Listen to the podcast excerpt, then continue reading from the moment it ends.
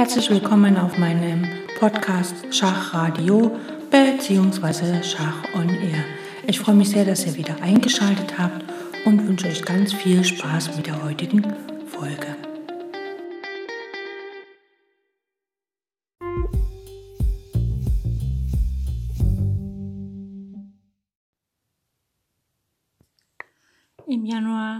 1854 veröffentlichte die Leipziger Illustrierte Zeitung eine Schachaufgabe zu einem Thema, das seinen Namen unsterblich machte, die Nowotny-Verstellung, kurz den Nowotny.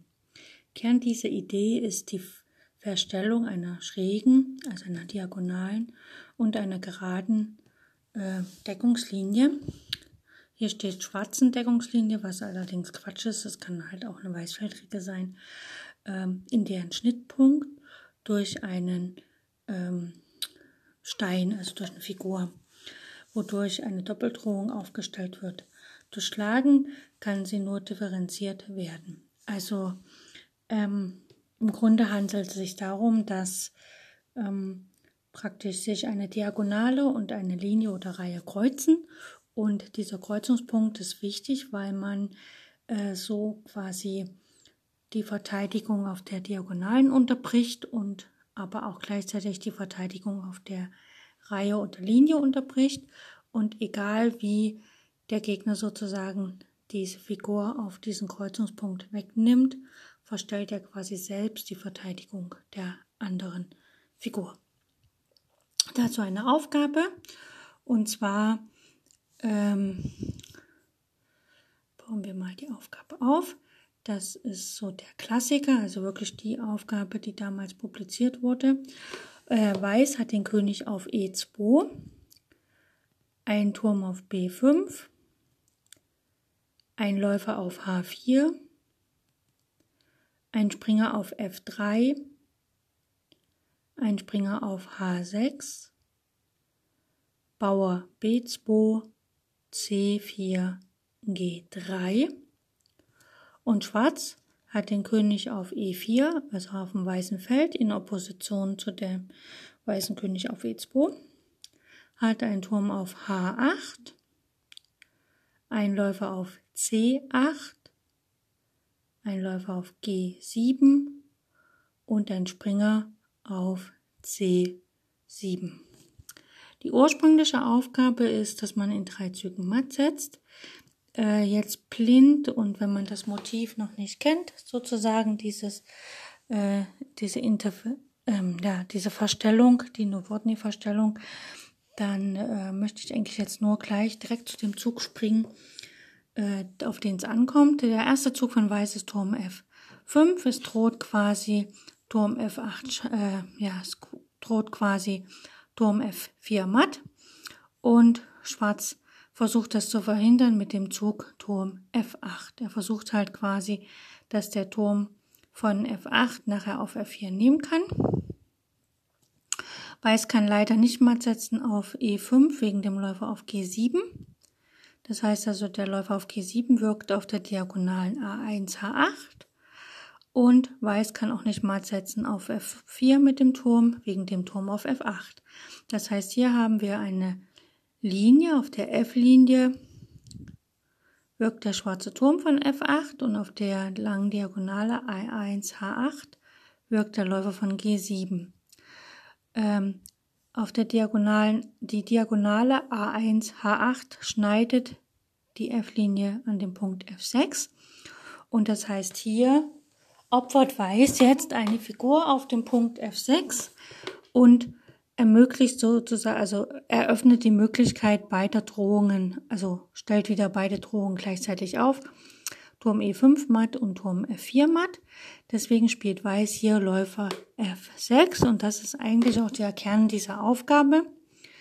Und jetzt hat halt Schwarz das Problem, dass der Turm durch den Läufer auf F6 verstellt ist. Er kann, er wirkt nicht mehr auf nach F4. Und der Läufer auf F6 verstellt auch die Diagonale, das heißt der Läufer von G7 verteidigt das Feld E5 nicht mehr. Wenn jetzt der Turm auf F6 schlägt, dann kann wie gesagt Weiß matt setzen mit Turm E5 matt. Wenn der Läufer auf F6 schlägt, dann kann der Turm auf F4 matt setzen. Und das Witzige an dieser Aufgabe, was ich auch sehr interessant finde, ist, dass jetzt, weil Herr Schwarzer sagen könnte, okay, ich nehme beide Drohungen aus der auf, äh, aus dieser Stellung, indem ich einfach den Turm auf F5 schlage. Kann, kann ja auch. Aber dann kann Weiß halt matt setzen mit Springer G5 matt oder halt Springer D2 matt, weil der Läufer auf F5 sozusagen ähm, ähm, auf ein Fluchtfeld gestellt wird für den schwarzen König und dadurch sozusagen nochmal eine Blockierung des Fluchtfelds gemacht wird. Ne, was ähm, ja auch möglich wäre, wenn jetzt nicht der Turm nach F8 gehen würde, sondern man schon im zweiten Zug auf oder im ersten Zug schon Läufer schlägt F5 spielen würde, dann würde sozusagen das Feld F5 blockiert werden von dem Läufer. Das heißt, Weiß hat die Zeit und kann den Springer auf H6 umgruppieren, denn dann kann der König nicht über F5 ausweichen. Ne? Dann könnte halt Schwarz, äh, Weiß Springer F7 spielen und würde halt drohen, dass er entweder auf D6 matt setzt oder auf G5, je nach Reaktion vom Schwarzen. Ne? Wenn Schwarz dann zum Beispiel Läufer E5 spielt, dann spielt Weiß natürlich nicht Springer D6, da wird er geschlagen, sondern Springer G5 matt. Ja. Ähm, genau. Ja, also auf Turm F5 kann Schwarz noch auf viele verschiedene Arten reagieren. Da, die haben aber alle nichts mit Novemni zu tun, sondern wirklich nur Turm F8. Ähm, ist halt so, dass Schwarz auf einer auf der F-Linie verteidigt und auf der Diagonalen und Weiß will natürlich trotzdem beides machen und opfert hier geschickt auf F6 sein Läufer, also auf diesen Kreuzungspunkt der Diagonalen und der Linie. Und das macht die Nowotny-Verstellung so besonders.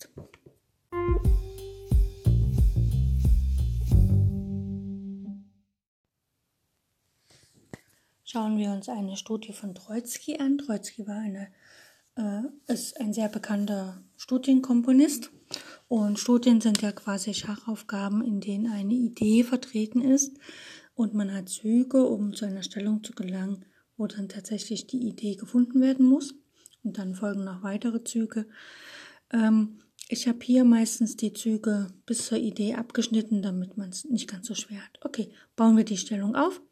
König steht, der weiße König steht auf A3 und es gibt einen weißen Springer auf D6 sowie drei Bauern, einen auf C3, C7 und F7. Also die beiden Bauern auf der siebten Reihe drohen einzuziehen. Und Schwarz hat einen König auf D3, ein Turm auf F2 und ein Läufer auf H3. Und Weiß ist am Zug. Schwarz droht natürlich, also wenn Weiß jetzt F8 spielt, um einzuziehen, schlägt der Turm auf F8, Turm F2 schlägt F8. Würde Weiß auf C8 einziehen, schlägt der Läufer von H3 auf C8. Das heißt, Schwarz hat hier zwei Verteidigungen äh, zu bewältigen mit seinen Figuren, deswegen stehen die da, wo sie stehen. Und zwar der Turm auf der F-Linie kontrolliert das Umwandlungsfeld des F-Bauern und der Läufer auf der Diagonale H3 C8 kontrolliert das Umwandlungsfeld von dem C7-Bauern. Und Weiß ist wie gesagt am Zug und möchte halt trotzdem einen der Bauern umwandeln. Und die F-Linie und die Diagonale haben einen Kreuzungspunkt, das ist hier F5. Und dort kann Weiß seinen Springer hinopfern. Springer D6 nach F5. Und jetzt, wenn der Läufer schlägt, Läufer schlägt F5, dann spielt Weiß einfach F8 und wandelt in eine Dame um. Im nächsten Zug kann er sogar auf C8 noch eine zweite Dame holen. Damit fällt der Läufer bzw. noch der Turm vom Schwarzen und Weiß kann die Partie für sich entscheiden. Wenn jetzt aber der Turm auf F5 den Springer schlägt, dann wandelt Weiß auf C8 um. Und wenn dann Turm A5 Schach gespielt wird, das ist ja dann ein Abzug, ne, der Läufer auf H3 bedroht jetzt die Dame auf C8 und der Turm greift den König auf A3 an. dann spielt Weiß einfach König B4. Er bedroht den Turm auf A5. Und wenn jetzt äh, Schwarz zum Beispiel auf C8 die Dame schlägt, dann kann Weiß in aller Ruhe den Turm schlagen und der F-Bauer, dessen Umwandlungsfeld ist ein schwarzes und der Läufer auf C8 steht auf dem weißen Feld. Das heißt also, dieser Läufer schafft es nicht, den Bauern aufzuhalten. Und der König D3 steht viel zu weit weg vom Feld F8. Das heißt also, Weiß wird die Partie höchstwahrscheinlich gewinnen.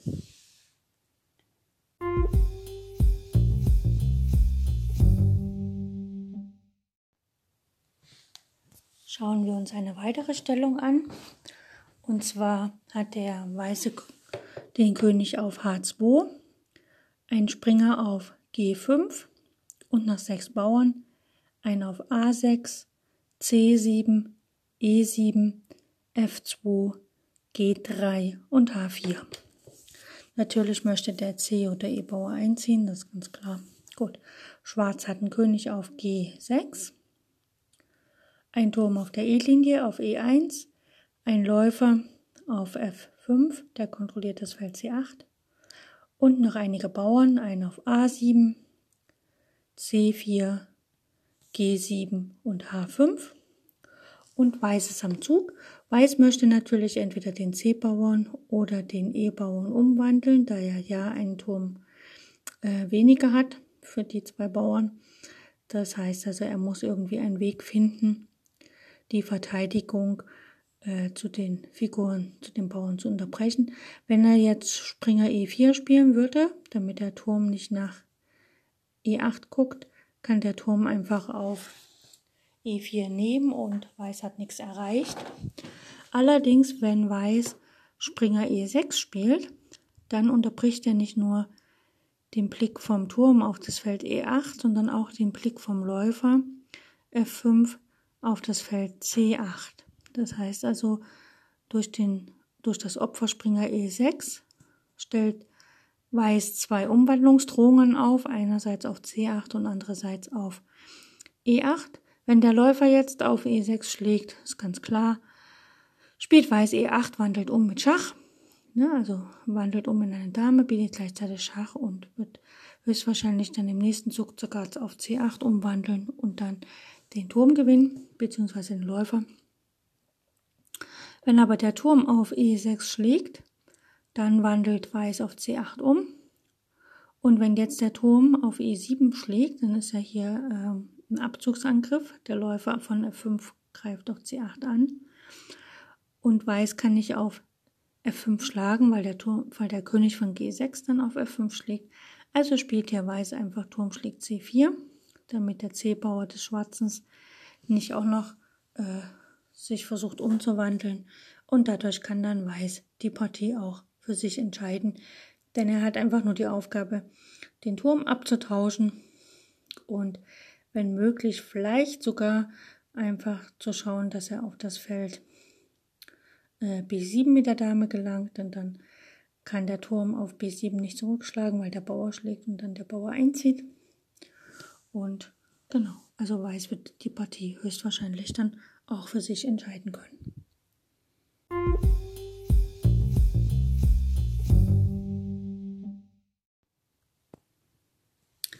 Wir schauen uns noch eine Stellung an.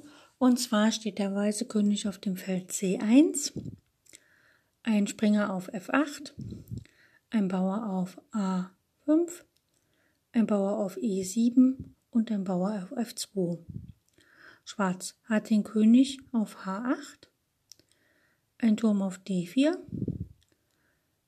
ein Läufer auf B5, ein Springer auf D8 und ein Bauern auf F3. Weiß ist am Zug und wir sehen hier, dass der Bauer von E7, äh, dem, also der Springer auf D8 steht in Bezug auf den Bauern auf E7 sehr ungünstig. Weiß könnte jetzt, wenn der Turm und der Läufer nicht existieren, hätte er zwei Möglichkeiten einzuziehen. Er könnte quasi E8 umwandeln oder auf D8 schlagen und umwandeln. Und das ist eigentlich immer ganz gut, weil der Springer in dem Moment eigentlich diesem ganzen äh, Bauerneinzug hilflos ausgeliefert ist, wenn er halt auf dem Feld neben dem Umwandlungsfeld steht vom Bauern. So, hier ist Weiß am Zug und Weiß kann hier nicht auf D8 schlagen, weil dann der Turm von D4 auf E8 schlägt. Also der Turm kontrolliert sozusagen die D-Linie. Und Weiß kann auch nicht nach E8 gehen mit seinem Bauern, weil der Läufer die Diagonale A4 E8 kontrolliert, der Läufer auf B5. Demzufolge müssen wir hier den Kreuzungspunkt finden. Das ist in dem Fall D7. Und da stellen wir einfach den Springer hin. Springer F8 geht nach D7. Und jetzt hat halt Schwarz das Dilemma, dass der Bauer entweder auf D8 schlagen kann, einziehen kann oder halt nach E8 gehen kann und auch sich umwandeln kann. Das heißt, wenn hier der Turm auf D7 schlägt, dann spielt Weiß einfach E8 Dame und mit Schach. Und ähm, je nachdem, der König kann ja nur auf die siebente Reihe gehen und dann kann man sogar, wenn er nach G7 geht, kann man Dame, also man kann auf jeden Fall die Dame auf die fünfte Reihe stellen und Schach bieten und damit noch den Läufer gewinnen. Das heißt also, Schwarz hat hier echt schlechte Karten. Und wenn der Läufer auf D7 schlägt, dann schlägt einfach der Bauer auf D8 und wandelt sich auch in eine Dame um mit Schach. Und der König muss halt wieder weichen und dann kann man halt so lange Schach bieten, bis man Doppelangriff auf König und Turm hat und den Turm sozusagen dann noch für sich gewinnt. Also wenn hier jetzt der König auf die siebente Reihe geht, dann wird einfach Dame E7 gespielt und dann kann der König halt wieder auf die äh, achte Reihe zurück oder zum Beispiel nach H6 oder wenn er nach H8 geht, dann kommt gleich Dame F6 Schach und man gewinnt den Turm auf D4.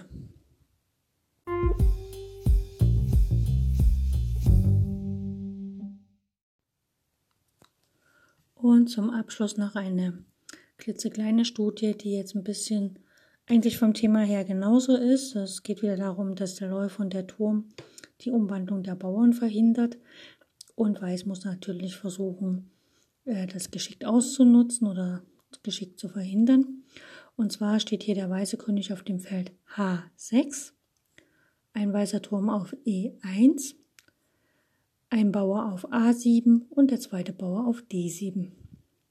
Schwarz hat den König auf C2,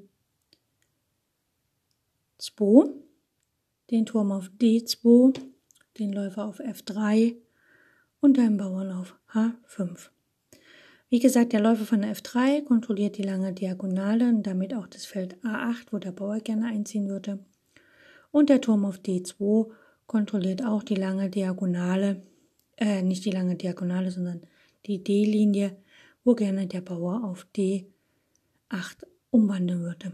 D8 ist ein schwarzes Feld, das heißt, dieser weißfeldrige Läufer kann nicht das Feld D8 kontrollieren. Weiß ist am Zug und jetzt können wir natürlich nicht unseren Turm von E1 nach äh, D5 stellen, wie wir das gerne machen würden, weil D5 wäre ja dieser Kreuzungspunkt zwischen dem zwischen der Diagonal, also von der Diagonalen und der D-Linie. Aber wir können hier was anderes ausnutzen, denn der König steht auf C2 und der Turm steht auf D2. Das heißt, wenn wir mit unserem Turm nach E2 gehen und quasi diesen Turm fesseln auf D2, dann äh, lenken wir quasi den Turm von seiner Aufgabe D8 zu bewachen ab. Denn man kann dann einfach D8 spielen und umwandeln. Der Turm kann nicht nehmen, weil der, der Turm auf E2 den schwarzen Turm fesselt. Und da könnte jetzt. Und der andere Nachteil ist halt einfach, wenn Weiß gar nichts macht, also sagen wir mal, Weiß spielt König D1, dann spielt Schwarz, äh, Schwarz spielt König D1, dann spielt Weiß einfach Turm schlägt D2, König schlägt D2 und dann kann Weiß auf D8 umwandeln und wenn der König, der steht jetzt im Schach, irgendwo hingeht, sagen wir mal nach E3, kann Weiß sogar nach auf A8 umwandeln, auch in eine Dame und dann würde Weiß sehr leicht die Partie für sich entscheiden können. Wenn jetzt aber nach Turm E2 Schwarz Turm schlägt E2 spielt, dann wie gesagt hat der Turm die Aufgabe nicht mehr erfüllt und die D-Linie bewacht. Das heißt, Weiß kann einfach auf D8 äh, in eine Dame umwandeln. Schwarz kann auch ein bisschen Schach bieten, aber man läuft einfach mit dem König geschickt weg, so dass keine Schach mehr kommen und läuft natürlich auch nicht in den, äh, in den Spieß oder in den orangen Angriff rein. Ist ja logisch, ne? Gut. Wenn, Weiß, äh, wenn Schwarz aber nach unserem Turm E2 auf E2 mit dem Läufer schlägt, dann verlässt der Läufer die lange Diagonale und kontrolliert nicht mehr das Feld A8. Das heißt, Weiß kann auf A8 umwandeln und sich die Dame holen.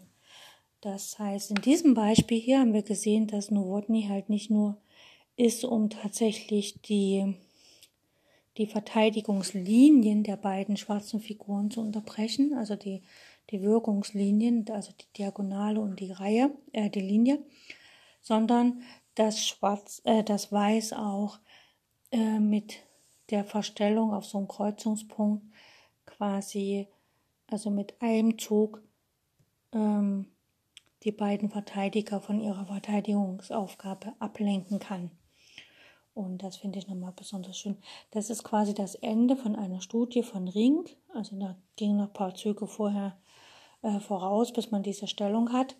Und ähm, also die ersten drei Studien, die wir ja in unserem heutigen äh, Montagsepisode vom Schachradio haben, hatten, äh, waren von Troitsky beziehungsweise war immer nur das Ende, also immer nur genau der Zug, der die Verstellung anzeigt, war der erste Zug und die vorhergehenden Züge habe ich alle ein bisschen abgeschnitten, damit es nicht ganz so kompliziert wird.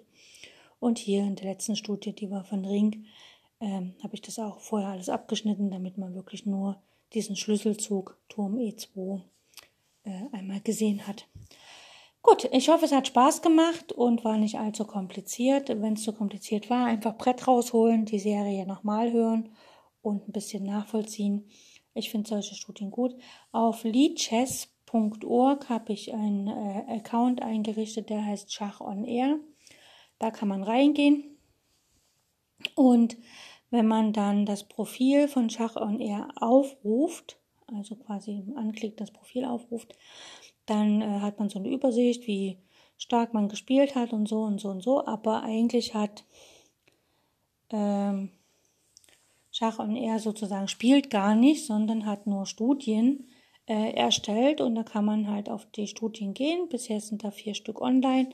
Eins sind die Motive am Montag, eins sind die Meister vom Sonntag und eins ist der Taktik Samstag und eine Studie also eine Studiensammlung quasi, ist auch in Nimsewitsch von Mein System. Da sind einige Kapitel drinne, so dass man sozusagen das auch auf Leadchess sich die Stellung direkt anschauen kann mit den Varianten und ein paar Erläuterungen. Es ist alles auf Deutsch, aber ich glaube, das ist nicht so schlimm. Und wie gesagt, die Nowotny-Verstellung, dieses taktische Motiv, was ja eigentlich so ein bisschen aus dem, aus dem äh, aus der Schachart äh, Komposition kommt, ähm, ist da auch sozusagen, äh, sind diese, also einerseits das Thema und die vier Studien sind quasi in diesen, in der Sammlung Motive am Montag enthalten. Ich wünsche euch viel Spaß und wenn ihr Schach spielt, wünsche ich euch maximale Erfolge bei euren Partien und ich freue mich, wenn ihr demnächst wieder einschaltet und es vielleicht auch äh, Schachradio anderen Schachspielern empfiehlt, sodass wir langsam eine große Hörergemeinschaft werden. Bis demnächst. Tschüss.